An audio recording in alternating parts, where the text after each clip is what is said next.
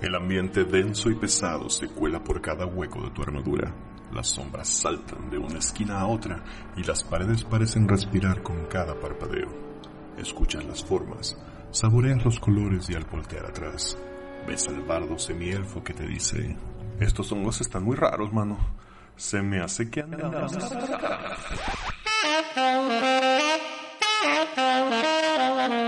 Buenas noches Guadalajara, buenas y lluviosas noches. Nosotros somos Oceanless y este es el episodio número 28, grabado el 22 de junio del 2020.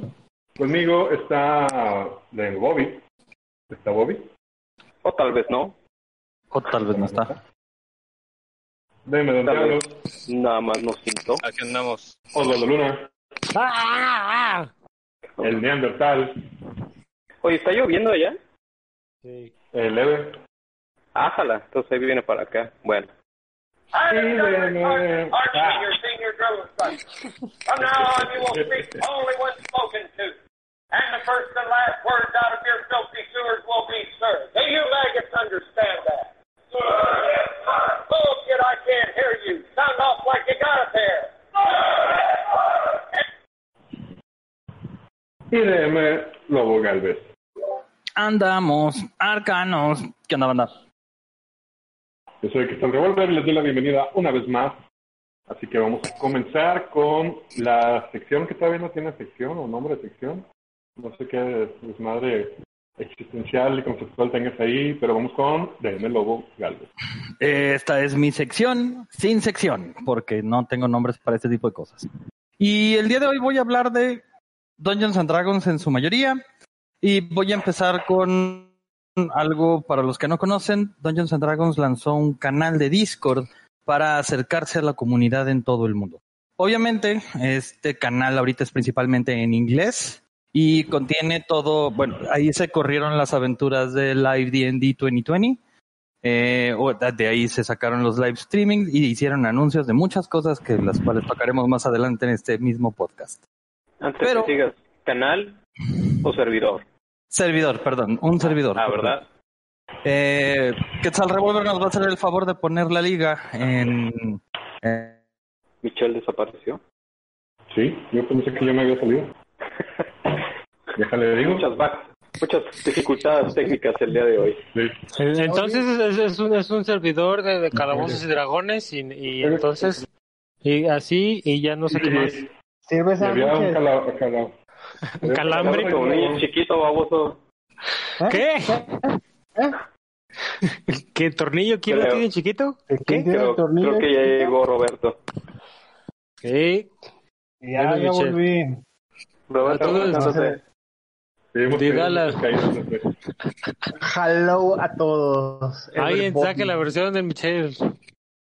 Bueno, yo voy a continuar con la sección de Michelle. Ajá, sí. Dale, dale, dale. Échale. Y entonces había un canal de calabozos y de dragones. Calabozos y pezones. Calabozos y pezones. Pretendía acercarse a la comunidad. hoy hablando de pezones, se, mu- se murió Joel Schumacher, en paz descanse. ¡Ah, huevo! ¿Murió? Ok. Ah, ¿no sabías? cómo ¿En serio? esto. Sí, Joel Schumacher falleció creo que ayer o hoy en la El- madrugada, no estoy seguro. El director de Batman con pezones y de Día de Furia, día, ¿qué? Día de Furia y Los Chicos Perdidos. No, sí, los boys, güey. ¿Aló? Y- Ah, ya volvió. Ah, ok. Pero, Perdón. Discord decidió actualizar a medio discurso. Nice. Qué fino. ya sé. Eh, No, entonces, porque canal. Eh, este servidor de Dungeons and Dragons me dediqué a buscar eh, gente latinoamericana que estuviera eh, jugando dentro de, o, o estuviera en comunicación dentro de esto de este servidor. Me encontré con muy pocos DMs, muchos jugadores, eh, pero pocos DMs, eh, los cuales empezaron a hablar acerca de traducciones y ese es el primer tema dentro de mi de la sección sin sección. Me di a la tarea de buscar acerca de las traducciones que ha habido actualmente de parte de Dungeons and Dragons a diferentes idiomas y por qué en México no tenemos nuestras traducciones. Primero que nada me doy cuenta de que no, no es que falten traducciones. Hay para Alemania, hay para Italia, hay para Francia, hay para España, hay para Brasil, para este Rusia y Corea. mi pregunta, y esta es una pregunta para todos los que estamos aquí. ¿Ustedes por qué creen que en México no tenemos distribución en español?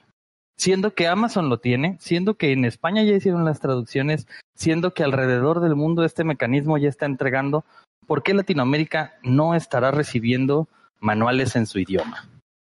Excepto Por- Brasil. Por la empresa a la que le dieron la licencia, güey. No le interesa a México. Fácil. Eh, la empresa que maneja la licencia de traducciones en español, eh, si mal no recuerdo, fue Gale Force 9, ¿no? No, No. en español no, siempre ha sido Devir. Exacto. Y, Ah. y el, y el, exactamente, el, el mayor Ahora problema ya saben. con, con empresas como Devir es que de alguna manera extraña en su visión global no consideran a México como parte de Latinoamérica, sino como una pequeña parte de América que pues, es una pequeña parte de América del Norte y no le importa un pito, güey. Así tengamos la mayor cantidad de territorio latinoamericano. Qué irónico. Chinga tu madre. Con todo gusto. Debian Es- le interesa que compres Catán, güey.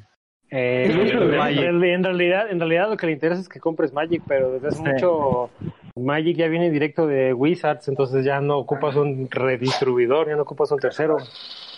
El hashtag de Devir chinga tu madre. Vamos a hacerlo viral. Vamos a promoverlo. Bueno, Nunca, continuando, Nunca, es- tarde para meter la madre.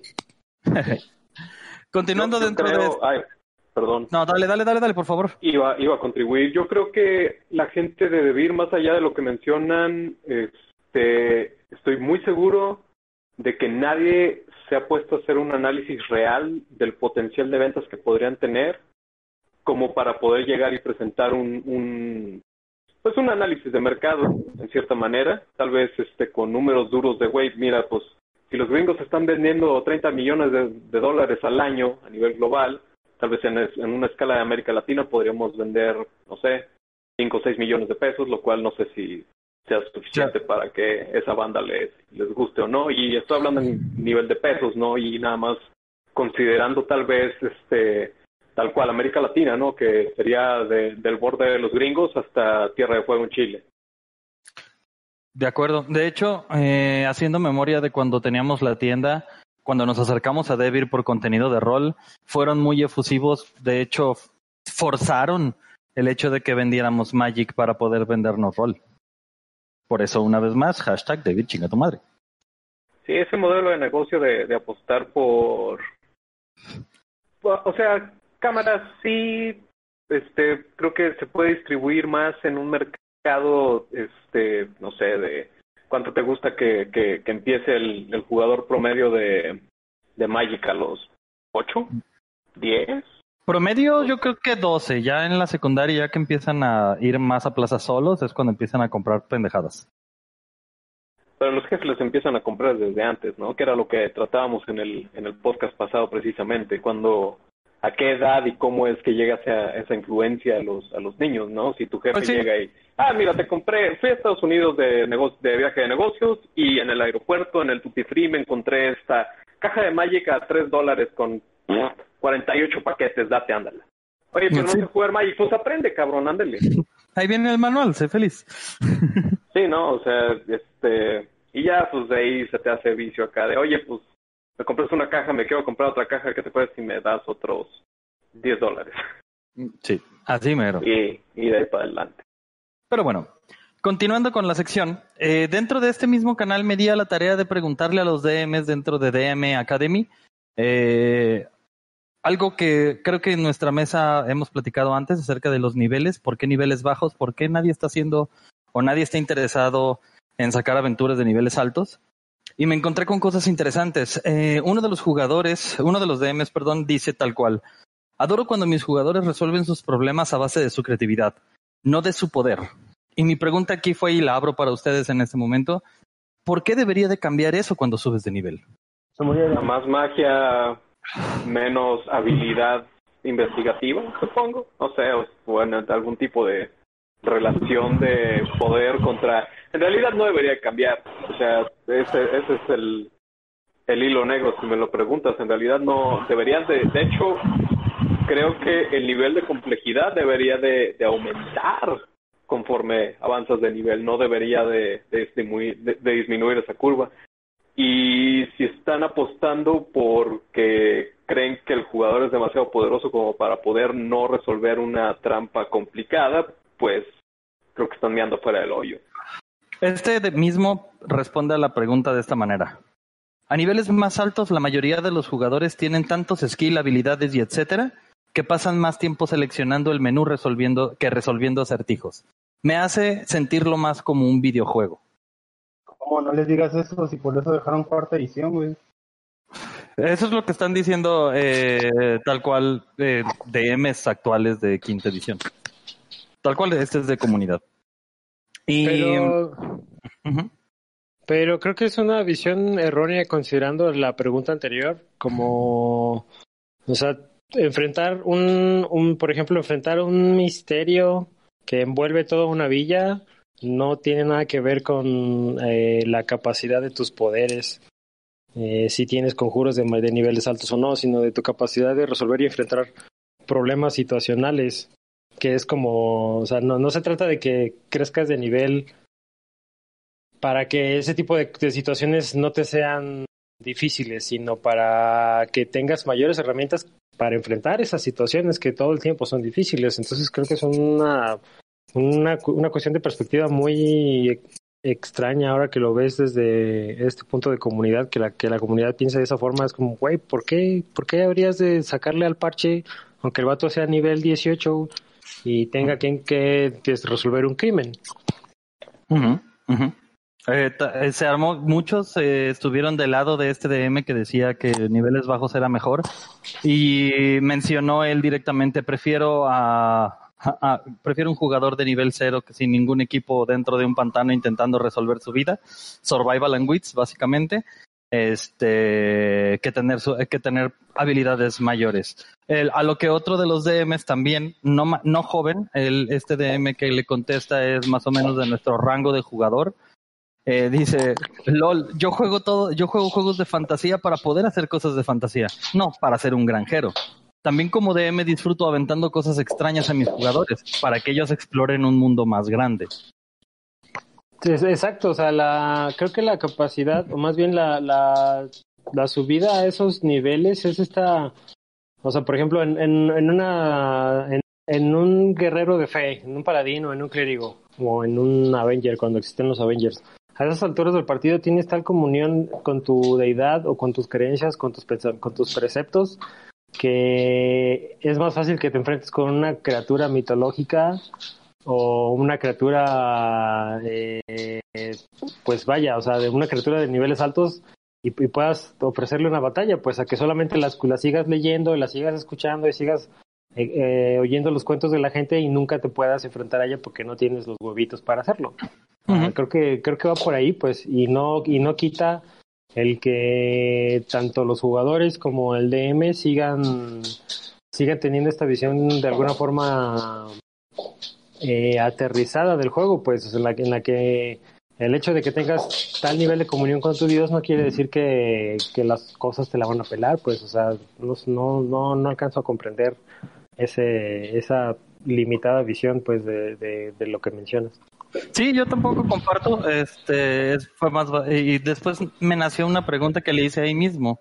El de, ok, te gusta jugar a bajos niveles, pero si tienes una mesa, un grupo que lleva jugando un año, ¿qué haces? ¿Les truncas los niveles? ¿Lo detienes de crecer? ¿Qué haces para que te mantengas a estos viejos niveles, a estos bajos niveles?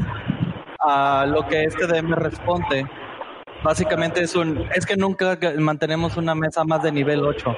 Más de nivel tier nunca hemos subido. Qué jodido. Y es, y es algo que al parecer mucha gente hace, no quiere prepararse para tiers más altos y se detienen y prefieren crear otro nuevo personaje. Y aquí viene una, eh, una cuestión que mencionó Quetzal en su momento en, en Twitter. Hay, hay gente que cree que es más divertido armar el personaje que jugar con él. Creo que volvemos a lo que hemos dicho en múltiples episodios de este programa y que creo que es un deberíamos de imprimirlo y enmarcarlo y quien tenga ese desmadre de fondo, por favor, pies a la verga. Este, gracias. Eh, ¿Qué es chingado? El estilo de juego. Quetzal, Quetzal, tu micrófono está metiendo ruido. Este, ajá, el estilo de juego. Eh, hay banda que simplemente prefiere jugar esos niveles y como mencionas, pre- prefiere armar otro mono que, que continuar la aventura con, con uno que ya tiene armado de nivel alto. Eh, en cierta manera, tal vez, aparte del estilo de juego, podría atreverme a, no sé si culpar sea la palabra adecuada, pero pues será la que utilice en esta instancia. Pero también es culpa del DM, ¿no? O sea, el DM en realidad puede decir, ah, ok, aquí se acaba nivel 8, pues, no sé, bu- buscar homebrew o tratar de desarrollar un poco más alguna historia de algún personaje en particular y irlo llevando, no sé, o sea, de que hay opciones, hay opciones.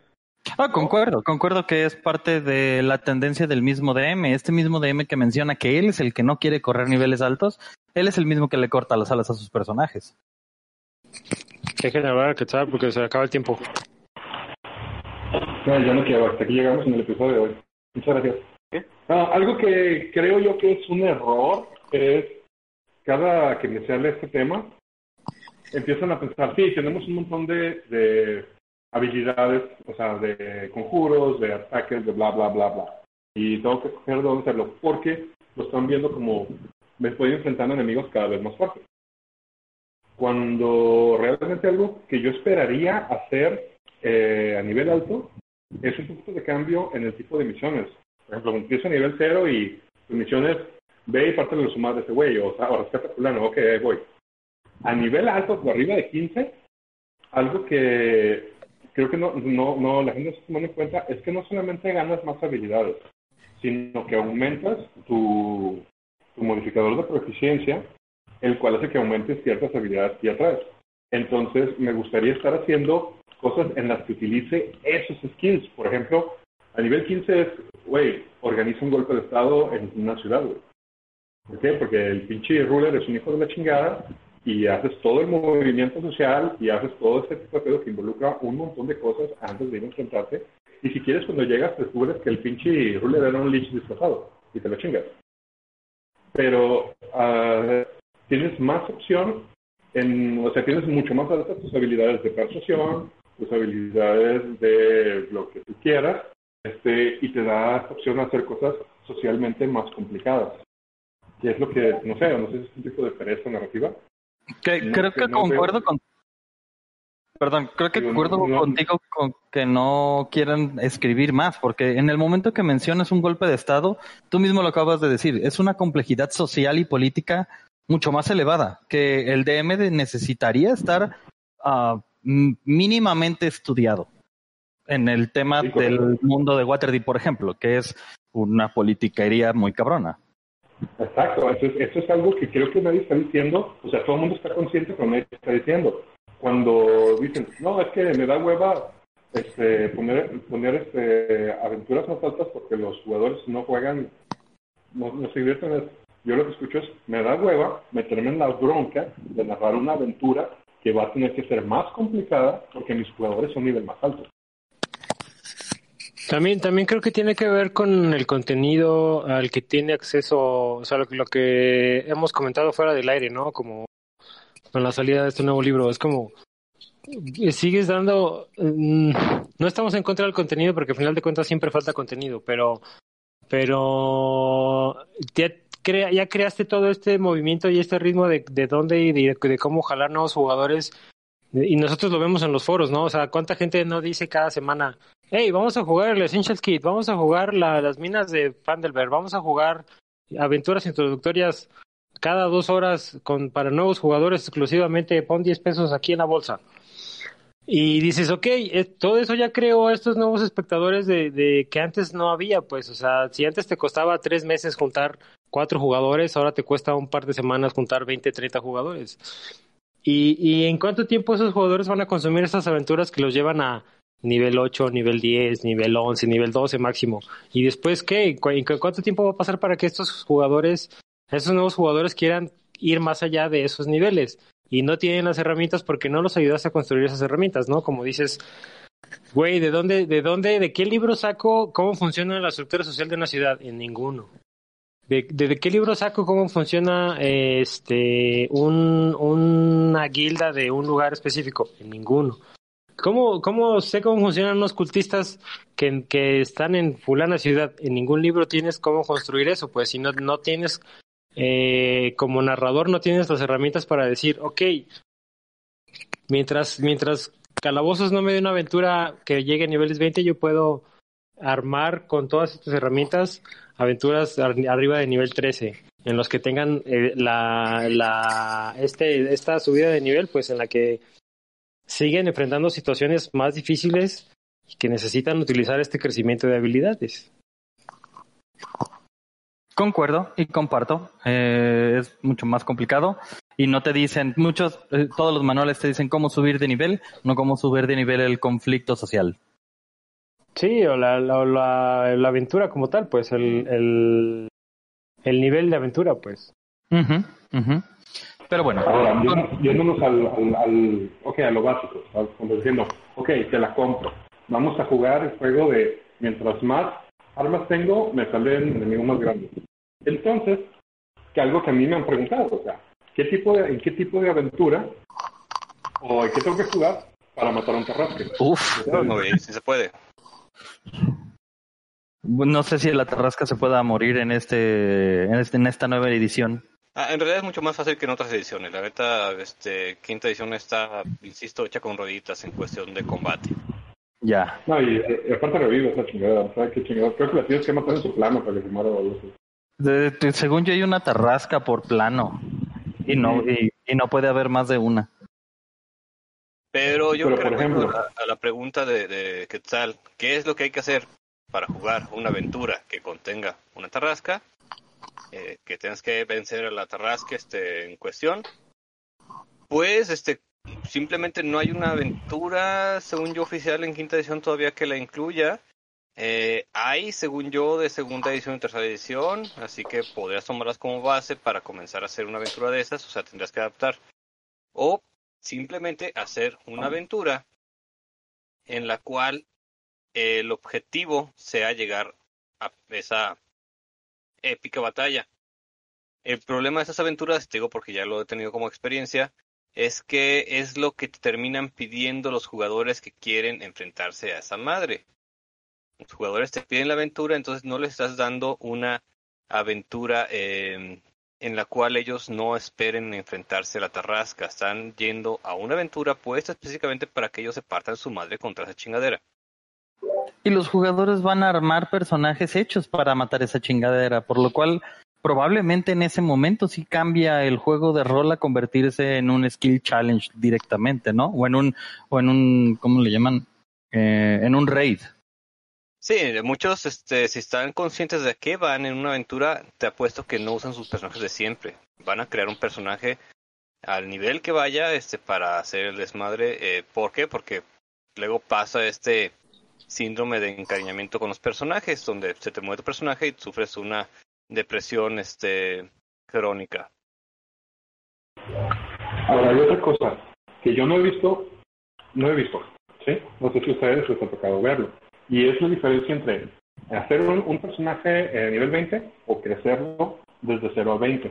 ¿A qué voy? A que se supondría que si son un grupo de aventureros que han ido avanzando desde nivel 1 hasta nivel 20, ya tendrían sinergia entre ustedes en cómo funciona eh, como unidad de ataque o de contención. Entonces, a nivel 20 no solamente estás, se supone, tirando madrazos más duros, estás trabajando en conjunto con tus compañeros.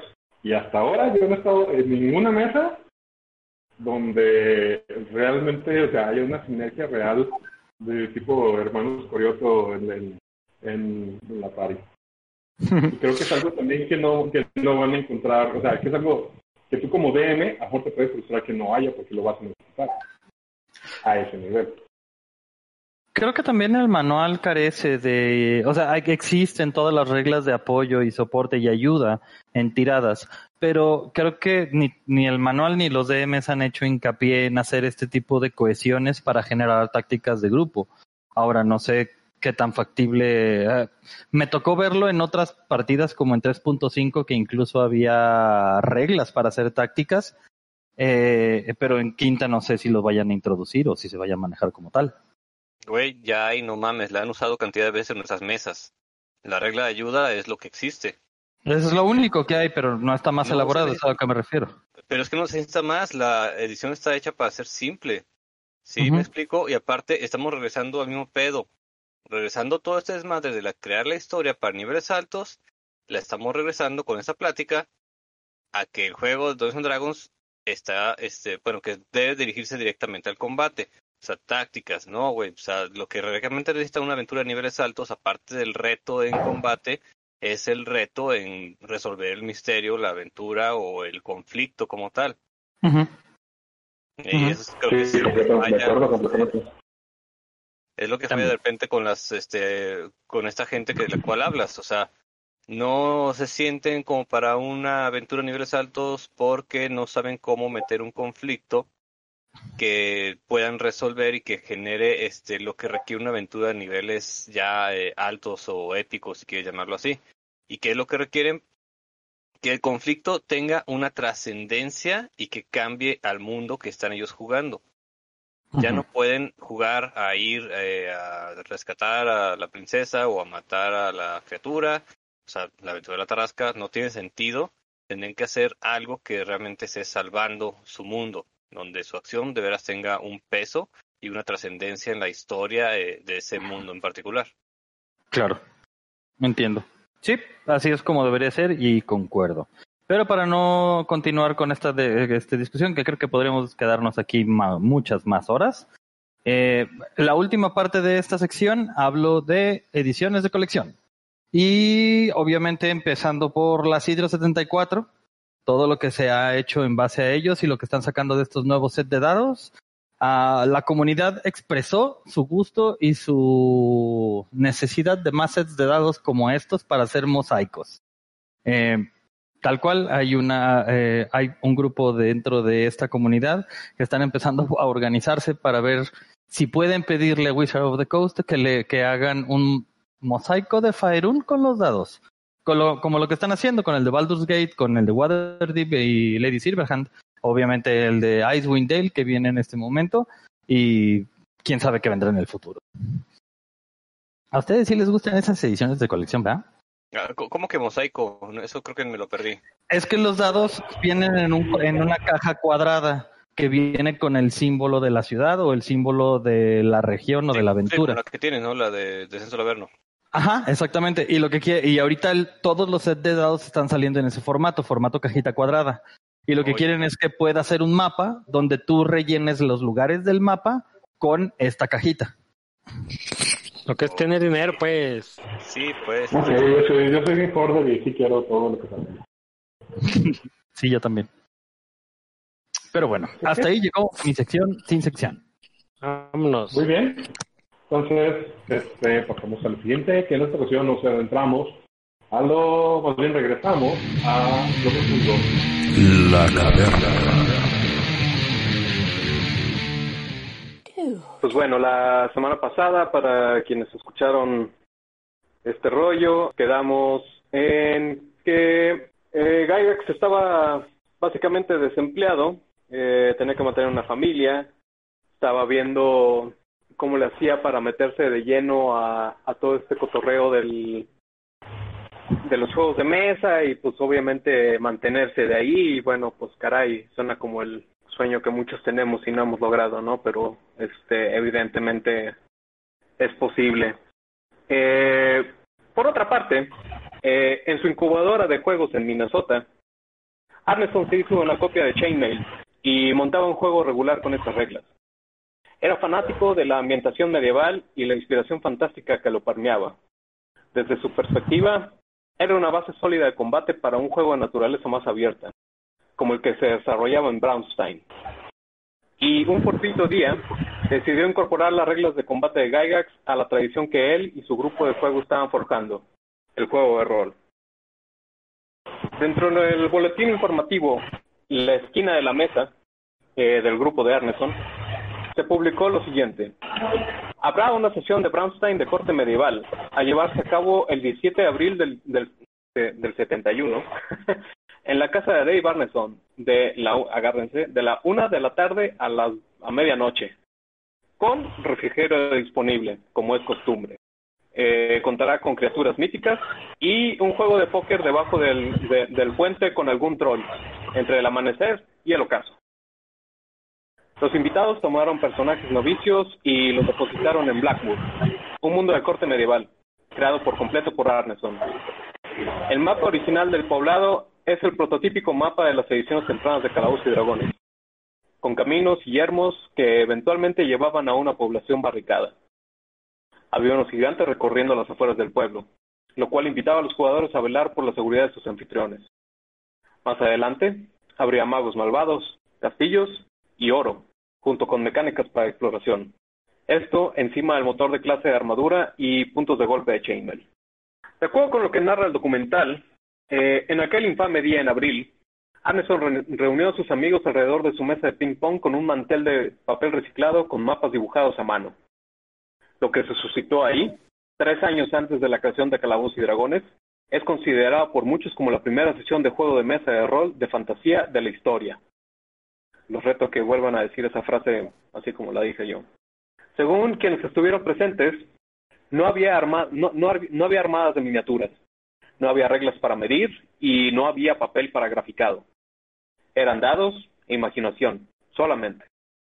Arneson fue el árbitro, como estipulaban las reglas de Brownstein, quien describía a los jugadores eh, que veían a su paso. Para efectos prácticos, el juego vivía en la cabeza de Arneson. Entre los personajes de aquella sesión estaban el rey de Portugal y un mercader carente de título. Junto con ellos estaba Mike Carr, quien tomó el rol de coordinador de personalidad para administrar los elementos emergentes de las dinámicas de roleo. Arneson comenzó a documentar la Gaceta y el Chismógrafo de Blackmoor, un periódico de, de una página, el cual mantenía a los jugadores y fanáticos del juego que no eran parte de la mesa al día con las noticias del juego. En ocasiones, un jugador obtendría un objeto mágico, el cual se mantendría con el personaje a través de varias sesiones. Los atributos de los personajes incluían fuerza física, credibilidad, valor, género, salud, inteligencia y apariencia física. Para el Bobby que dice que su único está, su juego era el- el- el único que usaba belleza, pues como te explico que 20 años antes ya, ya le pegaban. Este, con el paso del tiempo, estos iban mejorando conforme el personaje realiza- realizaba actividades. Más tablas y progresiones fueron creadas para poder determinar avance y experiencia del jugador, comentaba Arneson en una edición de Warhammer. Complementando, con estas tablas, cada jugador aumenta- au- aumentaba su habilidad en un área determinada cuando realizaba cierta actividad, actividad relacionada. Para un guerrero, eso conllevaba eliminar oponentes de cualquier índole, donde su capacidad de ataque y de evasión de estos aumentaba conforme realizaba la actividad, como en la vida real. Regresando al documental como tal, Secretos de Blackmoor salió a la luz en agosto de 2019, dirigido por Griffith Morgan, eh, con la intención de desmitificar la popular narrativa de que Gary Gygax, o Gigax, escuché ese par de eh, pronunciaciones de, varias gente del documental, está cagado cada quien le da su, propia inflexión. Eh, Gary Gygax es la figura primaria detrás de la creación de lo que hoy se conoce como el juego de mesa de rol. Morgan comenta, este tipo, Dave Arneson, tenía un par de ideas. Gary se dio cuenta de lo que estaba haciendo y la genialidad detrás de ello y descifró cómo mejorarlo. Esa es la narrativa que todos conocemos, cuando en realidad llevaban 10 años trabajando en esta cosa del juego de rol antes de que Gygax siquiera figurara en la escena. Gary llegó en 1972 y aún en 1973 no estaba completamente involucrado. Lo interesante es que aún años después de que Calabozos y Dragones se convirtiera en un éxito comercial dentro de la cultura popular, Gygax siempre se refirió a Blackmoor como una adaptación del suplemento de fantasía de Chainmail. La creencia po- popular es que Blackmoor nació a partir de Chainmail y a partir de ahí nació Calabozos y Dragones. Esta noción es simplemente incorrecta. Chainmail sí influyó, entre otras tantas ideas, en Blackmoor, El juego de Arneson era completo, pero el, juego de Arneson era completamente nuevo y sin precedentes. La manera en la que narran los hechos es que Arneson presentó su campaña de fantasía medieval de una manera que fue interpretada como una variante de Chainmail, cuando en realidad era un concepto conce- completamente nuevo con algunos elementos de Chainmail encima de él. El concepto de roleo es la creación completamente de Arneson, demostrando pobre conocimiento sobre negocios o propiedad intelectual, pero con mucho corazón. La intención de Arneson era compartir su innovación con un individuo, eh, un- individuo de ideas similares y buenas conexiones. Cabe destacar que habían colaborado anteriormente en un simulador de batalla naval de corte napoleónico titulado No renuncien al barco. Intrigado por la premisa, Gygax invitó a Arneson junto con otro miembro de su grupo, un tal Dave McGarry, eh, quien había diseñado un juego de mesa de aventura titulado Dungeon, a su, a su sótano en Lago Geneva, para hacer una demostración de Blackmoor. Para llegar a la cita, tuvieron que lidiar con una tormenta de nieve en noviembre de 1972, de quien hablamos en el programa pasado, que Arneson levantó su carpeta de argollas y la colocó frente a él, como un, sepa- un separador entre el árbitro y los jugadores. Estableció que sería Megarry, el compañero que lo acompañaba, quien dirigiría al grupo en la aventura. Su labor consistió en ser la interfaz entre el narrador y la mesa, explicando las mecánicas para utilizar a estos personajes imaginarios. Relata igual modo que los jugadores no recibirían las reglas o mapas y que básicamente Arneson llevaba la narración, resolviendo situaciones detrás de la pantalla. Ojo, con dados de 6. Arneson describió una típica posada medieval, junto con el mesonero que la atendía, el cual les advirtió sobre causar cualquier disturbio dado que sus clientes eran gente sencilla y tranquila. Todos tomaron una ronda y revisaron los alrededores. Durante esas acciones, Kuntz informó a Arneson que su personaje, dado que ninguno tenía nombre, salía de la, de la taberna para tomar un poco de aire, a lo cual Arneson respondió comentando que regresaba a la taberna. Esto desori- desorientó un poco la mesa, asumiendo que se obviaba el tiempo que tomaba salir. Contrario a esa noción, Arneson aclaró que era incorrecta, notando que una vez que alguien intentaba salir, regresaba al mismo lugar.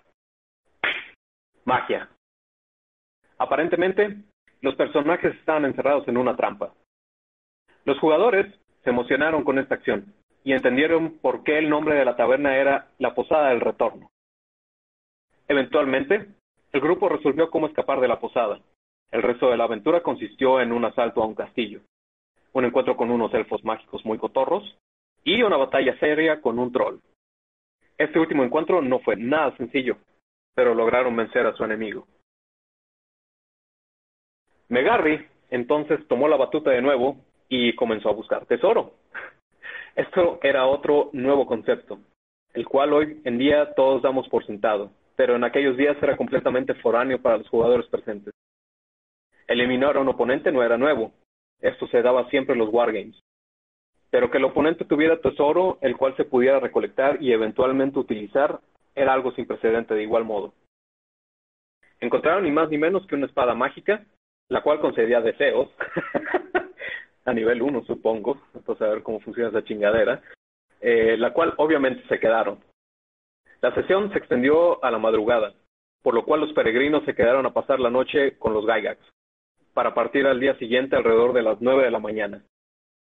Cuenta la leyenda que a las 9.15 Gygax ya estaba al teléfono con Kunz, solicitando su presencia para hablar sobre lo que acababan de experimentar con Arneson la noche anterior.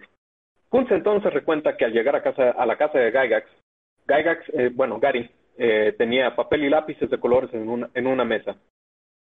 Y redactó lo siguiente. Considero que lo, exper- lo que experimentamos anoche se puede convertir en un juego para crear historias. Vamos a intentarlo. Tú serás el adjudicador y yo seré el jugador. Para entonces pasar por dos sesiones de una, cada un- de una hora cada una eh, dentro de Blackmoor. Pero de acuerdo con Kuntz, ninguna estuvo a la, altura de la experiencia previa.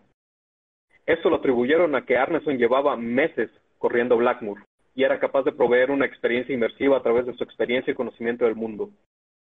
Kuntz entonces se reconoció a sí mismo como el primer amo del calabozo. Gygax tomó notas exhaustivas sobre la sesión y las transcribió en un frenesí, juntando 18 páginas, en su mayoría estadísticas de monstruos. Eventualmente, solicitó a Arneson que le enviara sus apuntes, pero no existía un documento formal con sus reglas. Gran parte de lo ocurrido sucedió de manera espontánea. Arneson se consideraba un escritor de dos dedos, o sea, que solo utilizaba los, los índices para escribir a máquina, y no muy apto para documentos para, para construir documentos pulidos. Dado que no existía un soporte físico y que la mayoría de las mecánicas existían en la cabeza de Arneson, eso fue el momento crucial para Gygax.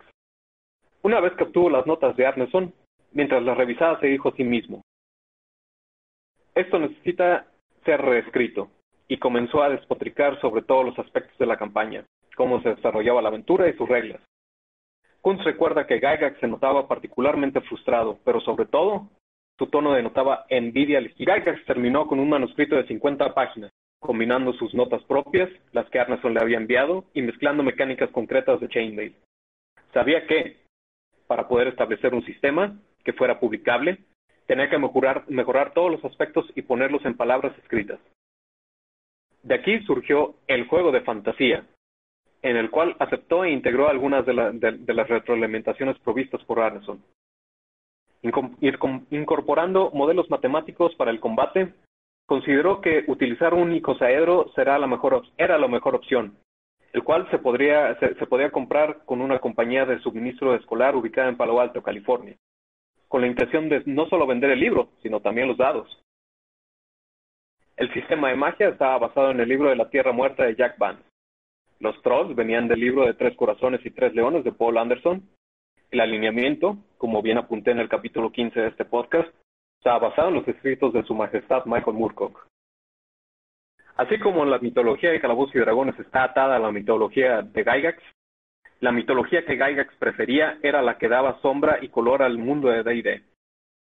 Gygax fue quien dio, dio vida al ecosistema del mundo. Si Gygax hubiese sido fan de las historias del viejo oeste, el juego entero se hubiera volcado sobre un, sobre un escenario basado en aventuras del oeste. Así que como nació el castillo Greyhawk, este, más bien, así fue como nació el, castillo Greyhawk, adornado con sus emblemáticas torres y su mago loco, el legendario Sagig. Y hasta ahí llegó esta parte de hoy. Muy bonito, muy interesante. Muy bonito. Entonces vamos a juntar a ver el documental. Chivo, chivola de vatos locos y jotos, güey.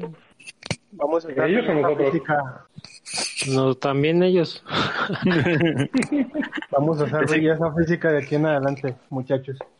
Belleza física. Carisma. ¿Quién No. quiere carisma? No, no, no, belleza física. Exacto. No ¿Para qué quieres mismo. carisma si puedes ser bello, cabrón? Exacto. Exacto, güey, exacto. ¿Y al potrillo, güey, le funciona? Al putrillo. Muy bien. Échale pues. Pues entonces, sin más comentarios, pasamos a El tema de hoy. Tema de hoy. En los días pasados, específicamente el 18 de este mes, se llevó a cabo el evento llamado D&D Live 2020, que fue live pero remoto, porque todos los, los meses de juego fueron por Zoom, creo, o por Twitch, o no sé, alguna cosa rara remota por ahí. Fueron Y- por Discord, precisamente, que por este canal de comunidad. Ah, ok.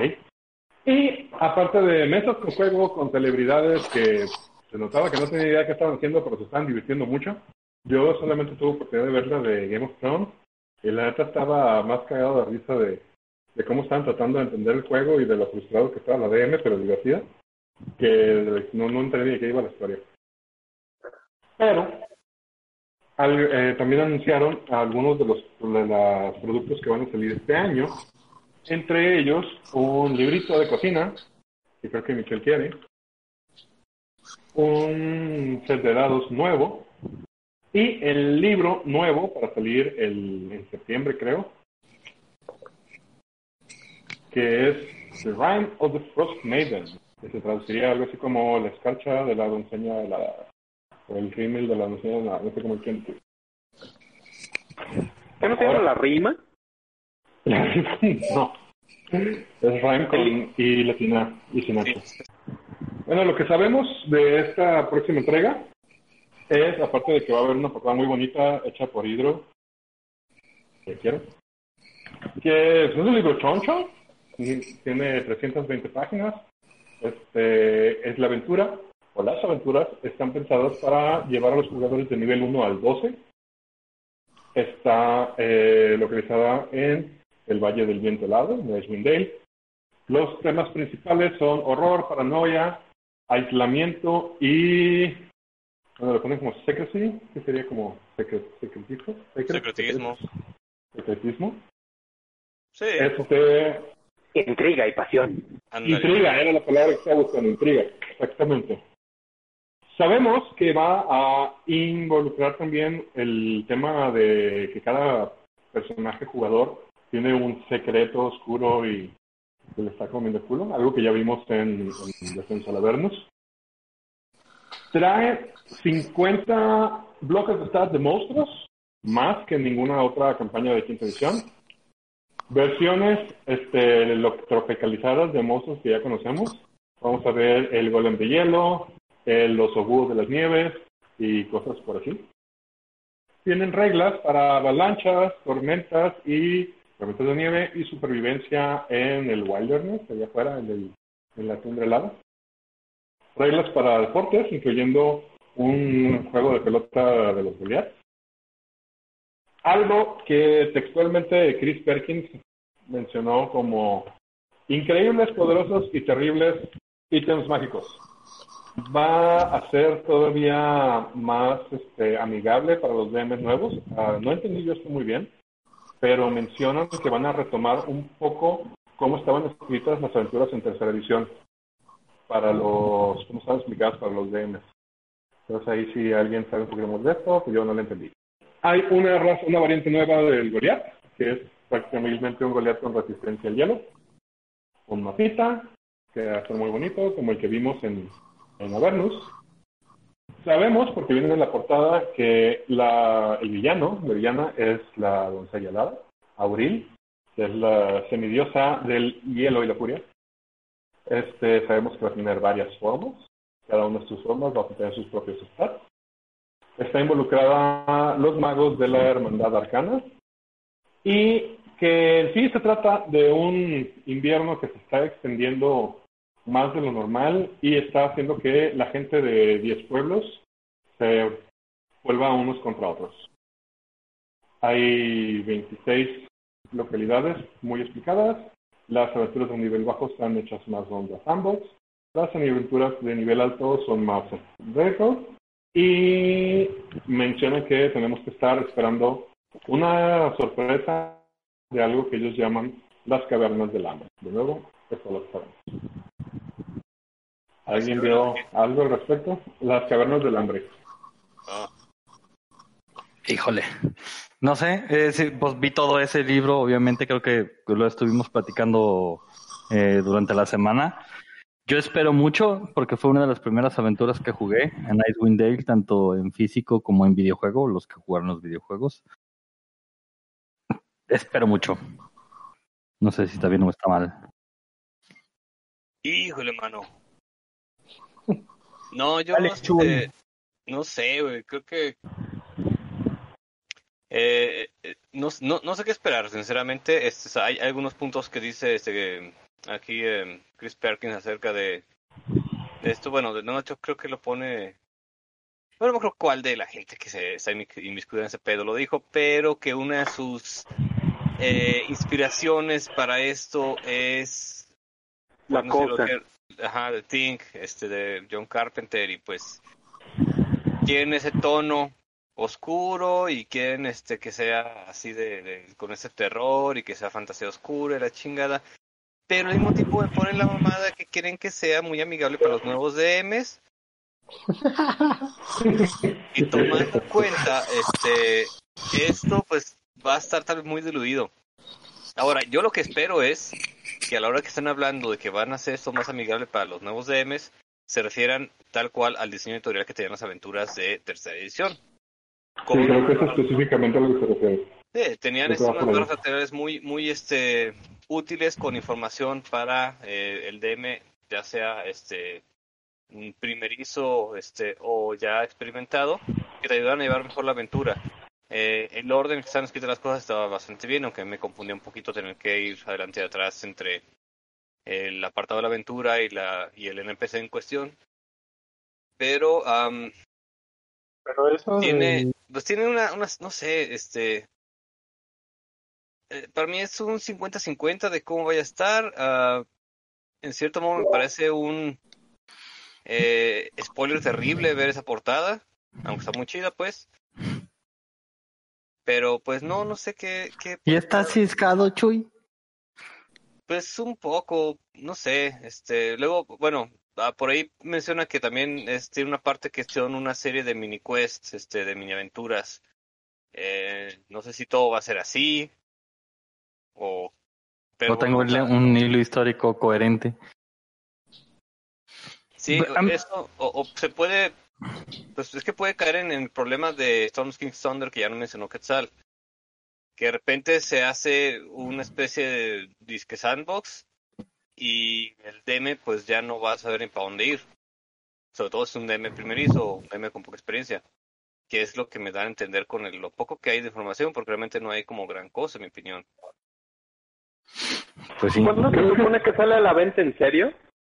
15 de septiembre. 15 de septiembre. No mames. Al grito. ¿Cómo presentan algo en junio para que salga en? No mames. Porque estás en medio de una pandemia donde estás a media recesión global y necesitas que neta los que quieran guarden. Pues no, en realidad No, eh, este, es la, la campaña que, el modelo de campaña que tiene ya Calabozos y Dragones, ¿no?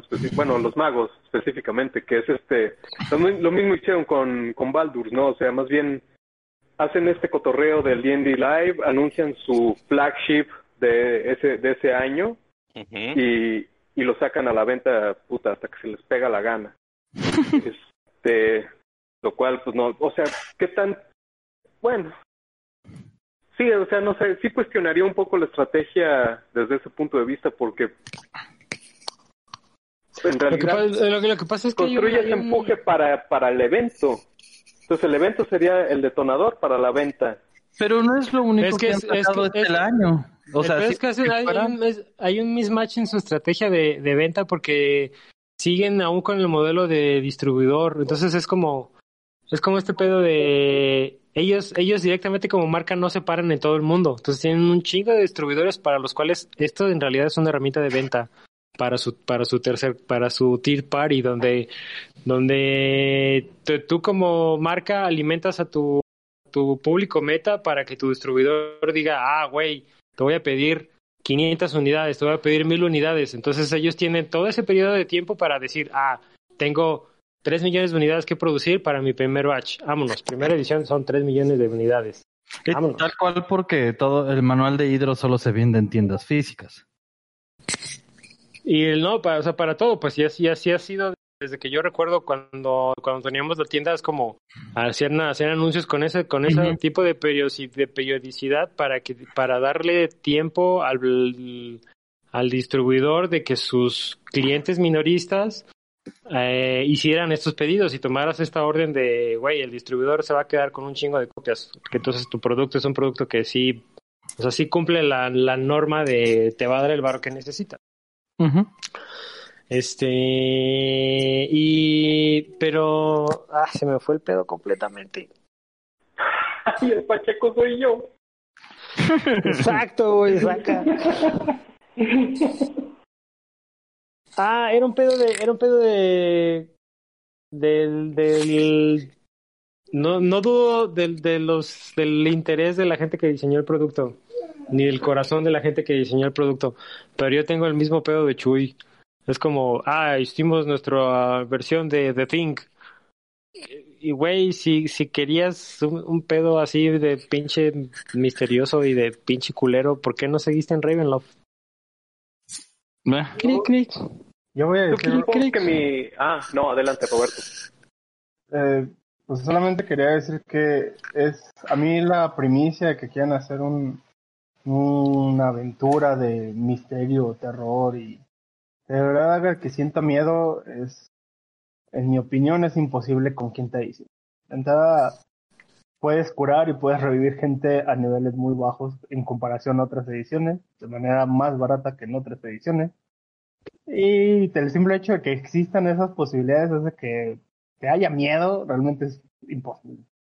Ravenloft en misma segunda edición hacía que los hechizos funcionaran diferente precisamente para poder limitar la alta fantasía de la magia que había. Y acá no creo que vaya a haber eso porque es Forgotten. Ajá, no es Exacto. mencionamos ayer. Creo que por eso se están especificando más al hecho de toda esta onda Lo- Lovecraftiana. De hecho, en varios, en varias entrevistas que vi durante el Game Drive mencionaron, hicieron la referencia a, a las montañas de la locura, que era como ese tipo de, de, de- de ambiente que querían propiciar. Que obviamente, pues, al final depende de cómo lo narra el DM. Sí, eso sí. Pero, pues, ¿Sabes? Yo espero mm, de Baldur's Gate espero una visión un poco más como Conan. Más en sus narraciones. O sea, sí tiradas a este horror y a este suspenso, pero más con la forma de la narrativa de Conan. Porque Conan Es que- podía es que permitir ahí es- hacer eso con el pero es poder y la fantasía. Es que no, o sea, Conan no era un pedo de terror, que Conan era un pedo pulp, güey, era un pedo super flash, así como, güey, es estás en estás en medio de un de un páramo lleno de nieve y vas con dos vatos caminando, güey, y de pronto los dos vatos son dos gigantes, güey, que te van a destrozar porque tienen hambre, güey. Y de pronto se aparece una reina helada enfrente de ti y te dice, güey, si los matas, tú y yo vamos a coger, güey. Eso es Conan, güey. Esto no es Conan. Lo que intentan no es Conan. Exactamente, o sea, y, y, y, y, o sea, como lo dices, eh, si fuera un pedo de espada y brujería y te dieran ese pedo dentro de este mundo de alta magia, donde sabes que puedes revivir, donde sabes que puedes morir, donde sabes que puedes, eh, más que tener eh, un pedo de horror, un pedo de, de, de temor por vivir y sobrevivir y mantenerte vivo en esas tierras lejanas que a las cuales te fuiste a refugiar porque es el último páramo del mundo donde alguien te iba a buscar. Sas, pero que te digan, te vas a morir de miedo, güey, en, en un pedo, como dice Bobby, donde traes tres pociones en la bolsa. No, Güey, la neta déjate no. aunque no haya pociones, me sale esa cosa y lo primero que hago es fireball en la cara, güey. Sí, exacto, o sea, o sea, como... ¿Cuál es nah. Sobrevívelo. Y, y- y como la como como la discusión que había en Facebook de ay por qué hay tantos por, po- tan poquitos conjuros elementales y hay un chingo de fuego güey no mames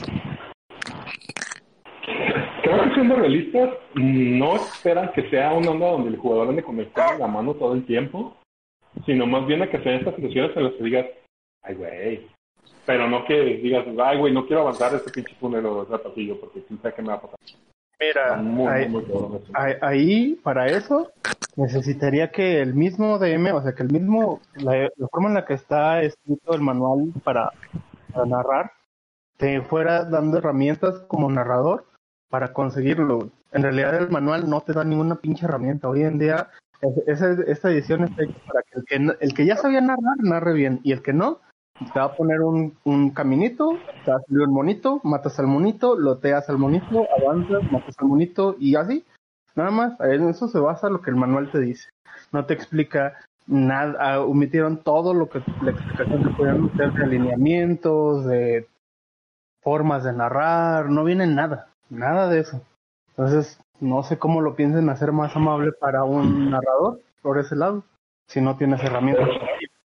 Pues te digo, o sea, no creo que estén esperando que el narrador ponga el mood. Creo que nada más es como, ahí están pasando estas cosas raras. Y Ay, que que te miedo. jugador diga, ah, ajá, o sea, sí, o sea, Uh. ay, no mames, ¿qué, qué loco está esto? Ajá. O simplemente qué diferente está a la aventura que acabo de jugar, de que fue a media costa de espadas y era de espada, espada, espada, magia, magia, magia. Que al final va a terminar siendo eso. Bueno, acaba de ser espada, espada, espada, pelotito, pelotito, pelotito, magia, magia, magia. Creo que el concepto Pero- de terror en Dungeons no, no, no, ya no es viable, güey. sobre todo después de haber hecho una aventura en la que vas a la, al infierno a reventar madres. Creo que no he jugado nunca en mi vida.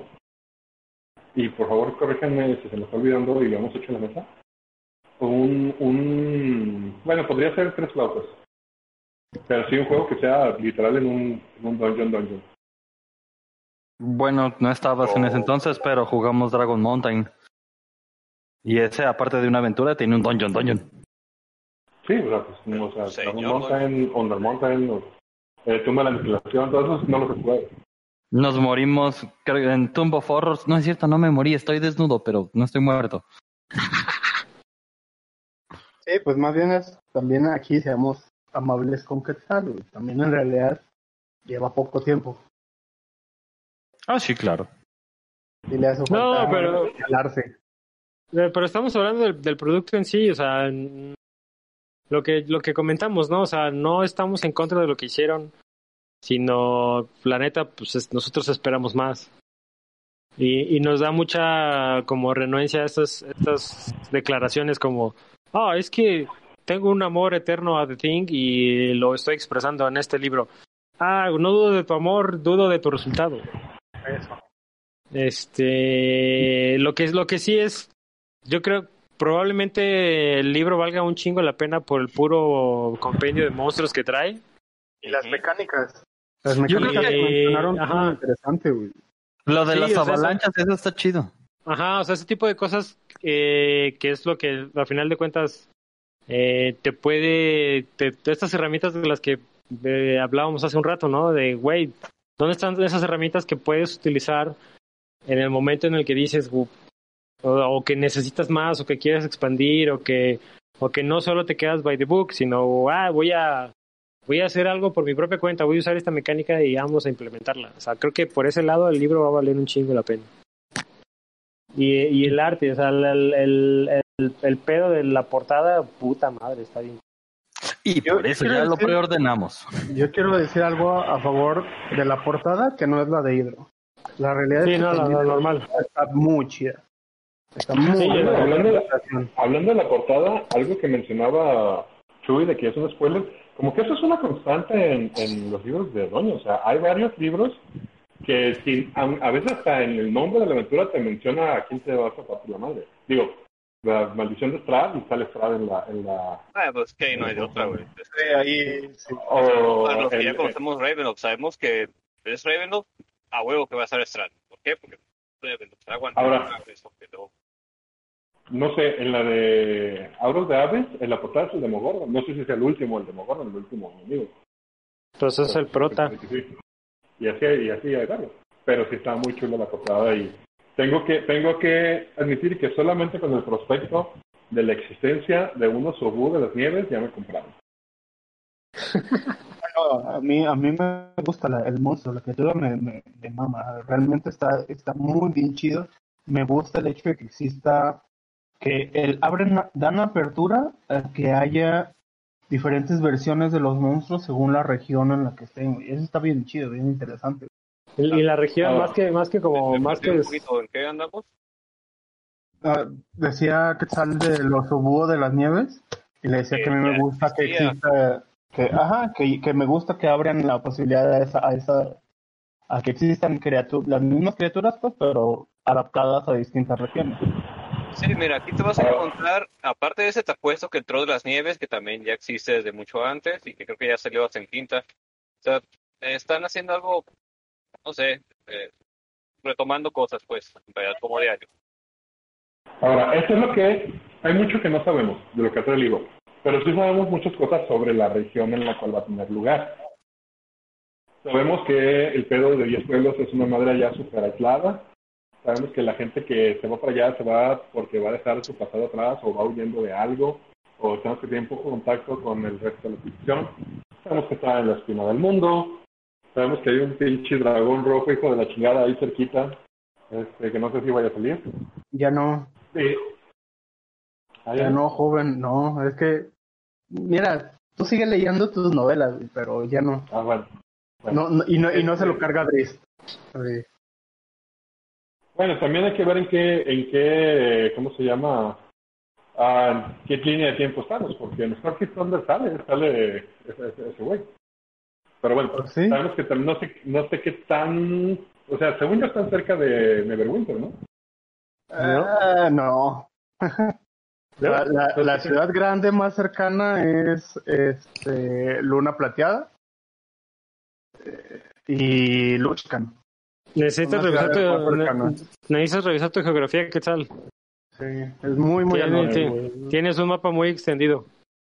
Bueno, Es muy al norte y más hacia el centro del continente. ok, sí, luego, entonces estoy confundiéndome de ciudad. Pero estamos, sí, sí, no, no tengo un mapa enfrente, pero por ahí está el Moving Sea, ¿no? El, el mar que se mueve, no sé cómo le puesto en español.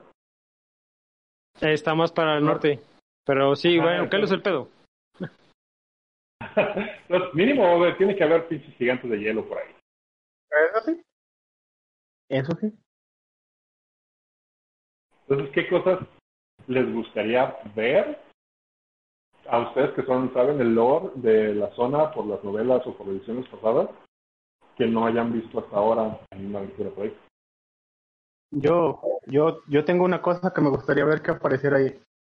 El cristal de Exacto. en, en la cronología de, de, de, de Dungeons. Ya pasaron 100 años y puede regresar Erratu, Exacto. el demonio que se la tiene jurada a Driss. Eso me gustaría. Nada más que lo pusieran como dicen, ni siquiera que te expliquen gran cosa, pero el que ya aparezca ya sería como un gran easter egg. Y ni siquiera que, que lo encuentres, sino que sea parte del lore, el ítem. Ajá. Como el, la- el cinturón del de, de Storm King Thunder, del, del vato que encontramos en el pueblo. Haz de cuenta, o sea, solo te digan que existe, ni siquiera que lo puedas encontrar. Ese tipo de cosas estarían chidas, o sea, tal cual, el, el por ejemplo, ¿dónde, dónde quedó el dragón este que se chingan Fritz y ¿Qué pasó, ¿Qué pasó con la tribu de esos güeyes, por De ejemplo? Wolfgar. Ajá, ¿qué pasó con la tribu de Wolfgar?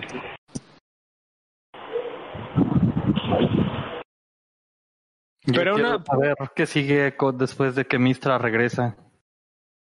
Híjole, Con los enanos de esos- que dejó. Ajá, deja, un, deja una parte de su, de su gente allá en el norte. Pero creo que, creo que igual que el pinche Wild Moon Guide, tú no sé qué vergas, del cual después del pinche boom mediático de ay, ¿cómo es que le hicieron un libro a Critical Role? Nadie ha dicho el libro, el libro está bueno, el juego está bueno, jueguen lo que esperan. Yo no he visto ninguna línea semejante a esa. Nadie lo ha calificado entonces. positivo. Ajá. Ni nadie lo ha calificado negativo y nadie lo ha calificado en general y nadie me ha dicho, sí lo estoy jugando, está bien chido. O lo estoy jugando, está de la verga. No hay Nadie. reviews. Yo, yo lo estoy leyendo. Todavía no lo acabo. Pero, Asumo que el o sea, silencio sí, significa que no es bueno. ajá, pero, pero no hay, o sea, no hay esta, vaya, no, no hay nada como lo que le está pasando a Last of Us parte 2 ahorita, güey. Y creo que eso es un pedo que, que todos los libros deberían de tener, porque, porque sí, ahorita se convierten en una discusión enorme hasta que salen a la venta, pero después de que salen a la venta ya nadie dice nada, güey. O sea, nadie dice, sí valió la Oye. pena el pinche mil baro que me gasté. Oye, una duda, ¿y no será este eh, efecto a veces de coraje, de que lo compraron aquellos con ganas de rabiarlo y de tirarle mierda y se dieron cuenta de que pues no está tan malo? Pero no hablaría dice nada bueno tam- al respecto. No, y, y- y diciendo no está tan malo me refiero a que dicen, nah, mejor ni digo nada y se quedan Eh, callados. Pero es que, es que no hay nada. Yo te voy a poner un ejemplo, Mitch. Cuando salió Heart of the Dragon Queen, lo hicieron pedazos. Ajá. que fue durísima. Por eso la reedición de- por el, el aniversario hubo modificaciones muy duras sobre las mecánicas de juegos y sobre la narración de, de, de esa aventura, porque salió una, una nueva versión y no tenían, eran cinco años de que había salido. Y con Prince of the Elemental, Elemental Prince of Evil, algo así, también lo hicieron añicos esa manual. Entonces sí, sí hay crítica positiva y sí negativa y a eso no le han dicho, no le han tocado pétalo en una rosa. güey. Chale, aquí es donde entra la de este crítica positiva o negativa, eh, no deja de ser publicidad. Exacto, o sea, es, es, por ejemplo el, el comentario del otro día de Niandy de, güey, el puto libro de Everron no ha bajado de precio. ¿Por qué? Porque la gente lo está jugando y la gente ha dicho, güey, vale cada pinche centavo. O sea, Ah, ¿te no, no, eh, güey, es hay que reviews. sí hay, sí hay Yo gente que, pensé re- que nomás review, porque Amazon es una mamada. Digo, también, pues, pero, pero, o sea, no ha habido gente que diga, güey, esta es una mierda, no no sé por qué lo hicieron, la, la, la, la, la, la, la. Y, y que lleguen a ese punto donde, güey, pues tengo que rebotar este pinche libro porque si no nunca lo voy a sacar de la bodega. güey. O para, para sacar una revisión lo más pronto posible, que tenga una fe de ratas que corrija todo nuestro cagadero. Pero no, no hay eso con el, con el Whitemount. Ese es, ese es, ese es como mi comentario final, como, eh, güey, o sea, como nosotros que sé que lo vamos a hacer en su momento, porque el libro va a llegar a la mesa, pues hay que jugarlo, güey. Hay que decir si sí está bueno o, está malo, pues, como lo hemos hecho con las aventuras que hemos jugado, con, con Curse Strat, con el Storm King's Thunder y, y o sea, lo, lo- lo poco o mucho que hemos hablado de, de Acquisitions Incorporated, güey. O sea, no es un tipo de juego que nosotros jugaríamos, pero el contenido del libro está bien hecho. Es una realidad, es un muy buen libro. Algo que a mí me llama la atención y pues yo sigo a varias gente que tiene sus partidas en línea. No me clavo a ver sus partidas, pero sí trato de ver cómo que están haciendo. Para los que no saben y nos están escuchando, tenemos, eh, tenemos un canal en YouTube que se llama Potionless, donde pueden ver nuestras partidas. Y a lo que voy es que hay un chingo de gente subiendo sus partidas. Y algo que yo empecé a ver a, a partir del Fantasma de Salvage era que cada vez que salía un, un libro, en cuanto salía ya estaba alguien subiendo su, jugándolo en línea. Hasta ahorita no he encontrado a nadie que esté jugando a Wildmont, más que Critical Role. Por lo menos no ya lo yo hacían. digo. ¿Eh? Pero ya lo hacían, entonces. Ah, y son, y son Claro, partidas, no con el libro. Son partidas resubidas porque no se están juntando tampoco. Ah, no, refiero, pero Wildmont salió antes de la pandemia. Sabe a qué se refiere. Pues salió casi al mismo tiempo, güey, ¿de qué hablas? Pues igual, a lo mejor puedo, pero sí, o sea, sí hubo un, un silencio después de eso. Pero hay que jugar, hay que ver el libro. El libro, a lo poquito que llevo, digo, no lo he comprado todavía, me lo está prestando alguien que no puedo decir quién es, porque, ¿por qué? ¿Por Este, qué? Puto, hable, puto, quémalo. eh, eh, sí, me, sí me gustaría jugarlo. No sé si correrlo, porque pero toma de jugar que de narrar, pero sí jugarlo. Que lo que sí espero es que en cuanto tengamos el libro de, de Frost Maiden, que lo juguemos. Pero es que, es que Yo me al canal. Volvemos al mismo pedo que decíamos también fuera del aire, o sea, que, que, que Bobby dijo, güey, no mames, si quieres hasta lo pongo, güey. Pero, o sea, güey, no, no, no vamos a negarles la oportunidad, pues, pero solamente estamos renuentes a, a saber qué hiciste, güey. Y, y nuestra opinión ahorita es, nos interesa más lo que hay alrededor de la historia que tratas de decirnos. A lo mejor ya empezando a ver la historia dices, ah, güey, está muy bien hecha la historia. Pero lo que nos, más nos interesa es lo que está alrededor. Sí, yo creo que un buen porcentaje de la gente que está interesada ahorita, poca información que hay en comprarlo, es porque, güey, si encuentran monstruitos nuevos, pues que es casi como un Un bono. monstruario. Sí, un monstruarito. Pues sí está como, pues, eh, chido. Pues Pero bueno. bien, señores. En este instante se nos acaba de acabar el tiempo. Uy. ¿Algún algún comentario final que hacer? No, yo estoy bien. A mí más eh, me gustaría decir que creo que no es necesario que te den todo ya hecho, como lo ha dicho en otras hoy, pueden adaptar cosas, pero creo que también la empresa debería empezar a ser más honesta en su discurso y dejar de tratar de dorarnos la píldora. Ese es mi último comentario. No, yo creo que hasta no verlo, ya checaremos qué procede con ese libro, qué tal está. Neta, como siempre, otra vez nos lo avientan este meses y meses antes de que salga, y pues no tenemos otra forma de hablar de él más que de puras conjeturas, entonces hasta que lo Ah, vea, pero es ya- divertido, nos da de qué hablar. pues sí, eso sí. Pues bueno, entonces con eso nos despedimos.